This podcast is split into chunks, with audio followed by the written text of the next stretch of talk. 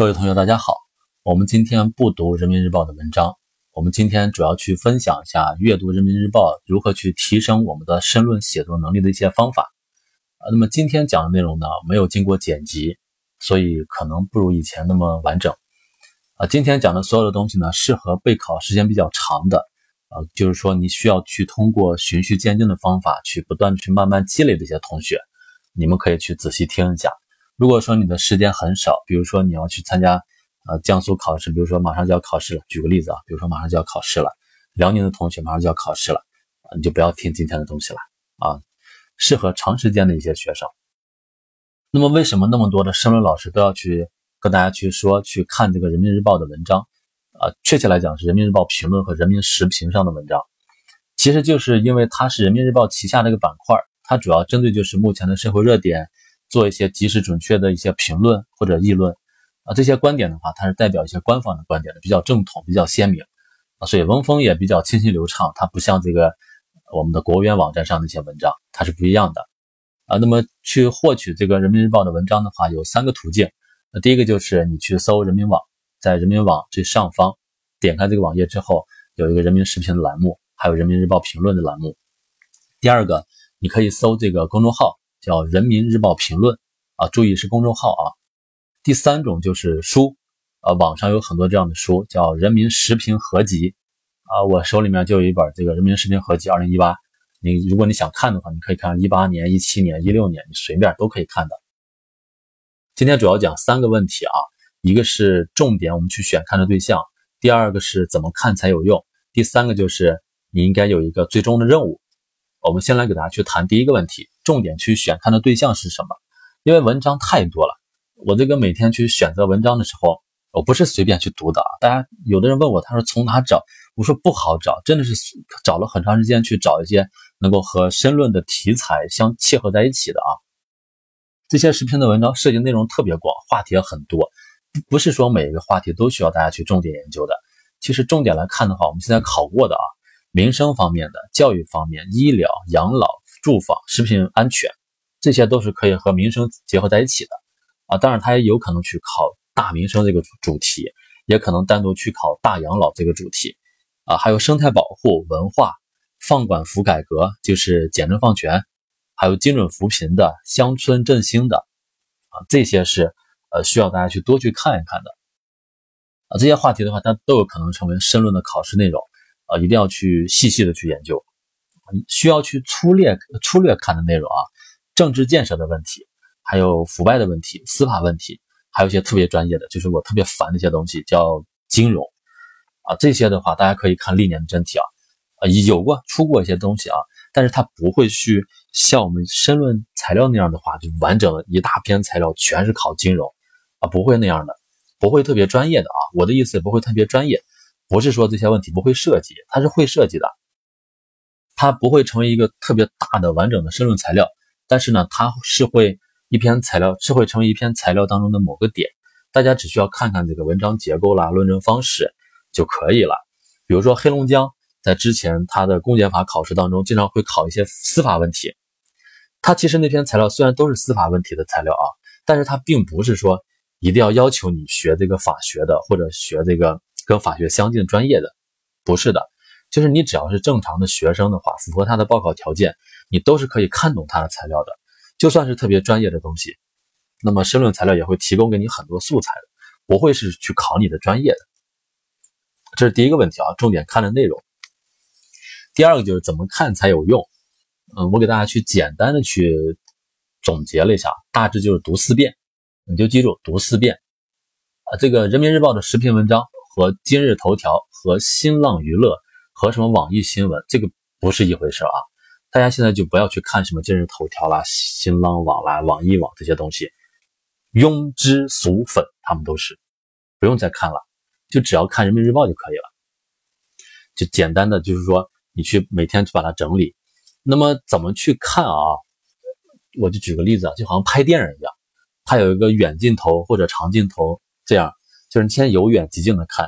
然后再把这个他仔细的剖析开了去看，再去看细节啊！当然，阅读前一定要去做好这个笔记，准备好你的本子和笔。第一次就是第一次看这篇人民日报的文章的时候啊，就是从头到尾的浏览，了解整个文章的基本内容。那么第一次看这个文章的时候呢，其实你就是去了解它的主题是什么。给大家举个例子啊，比如说网上有篇文章叫“莫让最后一公里成为畏途”，这篇文章我特别喜欢。我从这个刚刚这个接触这篇文章，一直到现在，应该有四年的时间了，一直一直在反复看这篇文章啊。呃，就是我看完之后吧，我就第一反应就是这个文章写的真好，为什么我写不出来？其实我一直在问啊，一直在问。比如说它里面那些词汇，你比如说，尤其是这个最后一公里、畏途、险途，还有它当中一些句子，行百里路，半九十，为群众办实事，最后一公里往往最难走。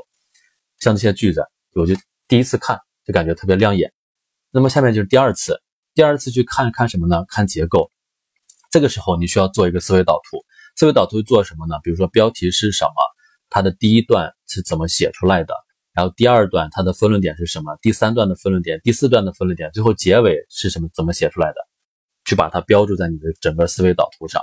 然后第三次再看这篇文章的时候呢，就是去单独分析这个段落当中了。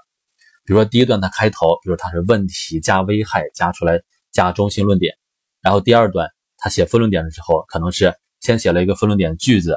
后面写了一些关于分论点的问题、影响，谈了一些原因，然后又加了一些做法，最后又收尾。每一段的这个段落都分析清楚，把一些可借鉴的一些论据啦、论证方式标注在你的思维导图之上。然后第四次呢，就是看句子，这个时候其实就是因人而异了。就目前来看的话，我遇到的学生其实很少有能够把这些句子转化成为万能句的。啊，什么叫万能句呢？就你找到一句话，这句话用在什么地方都可以。比如说最后一公里这个，要为群众办事，就要办一件是一件，办踏实，办彻底。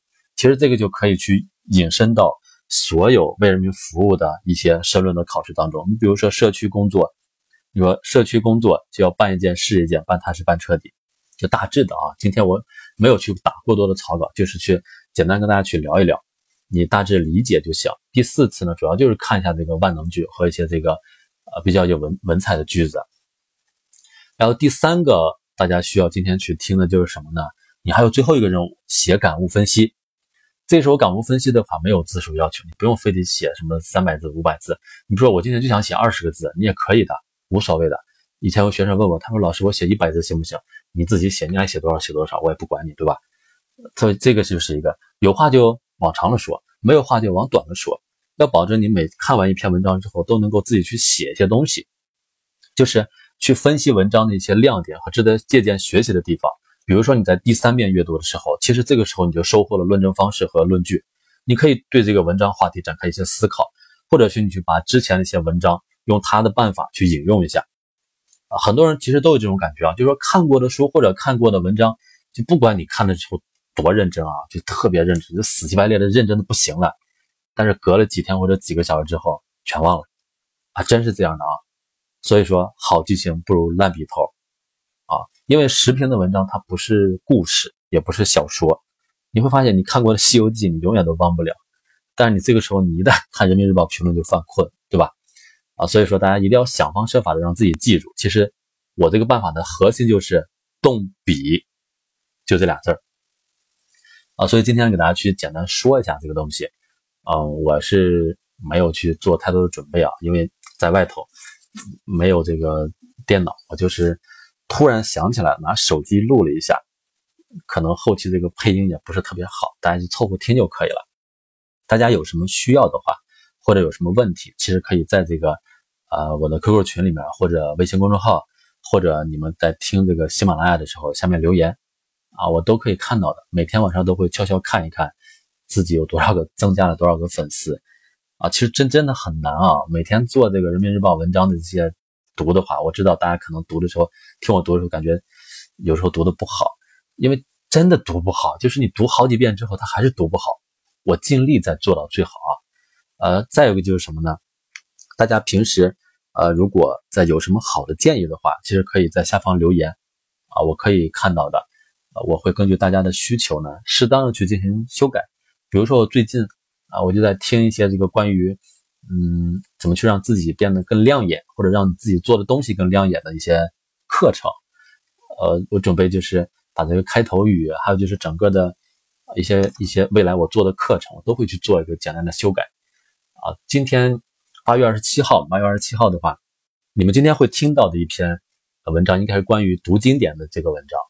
这个读经典的文章当中有一段话，应该是在最后面的部分。他说，其实一个人读书就好像在学习一些，就在运动员在进行跳水的这种感觉。跳水的时候，你需要有标准动作，这些动作你必须要去做，规定的要去做。还有一些就是需要你去有一些自由发挥的自自选动作。大家现在也是这样的，你在学习这个申论的时候，申论的这个整个真真题就是给你的规定动作，你必须要把它做会。另外一个就是还需要有一些能让你感兴趣的东西，其实就是需要通过网上去找。大家，你们喜马拉雅你们可以也可以搜到的，就不光有我在这做这个申论的东西，还有很多老师在做，你可以去听，多去听，多去理解啊。我我不反对，就是说。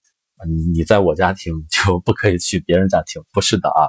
我觉得只要能帮你提高这个学习成绩的，都是可以去接收的信息嘛。这个信息接收之后，都是会对你有作用的啊！当然了，呃，说一千道一万，考申论最核心的东西还是做真题。没有真题作为支撑的话，你就是看一亿篇这个人民日报评论都白扯啊！所以今天呢，就跟大家分享到这儿。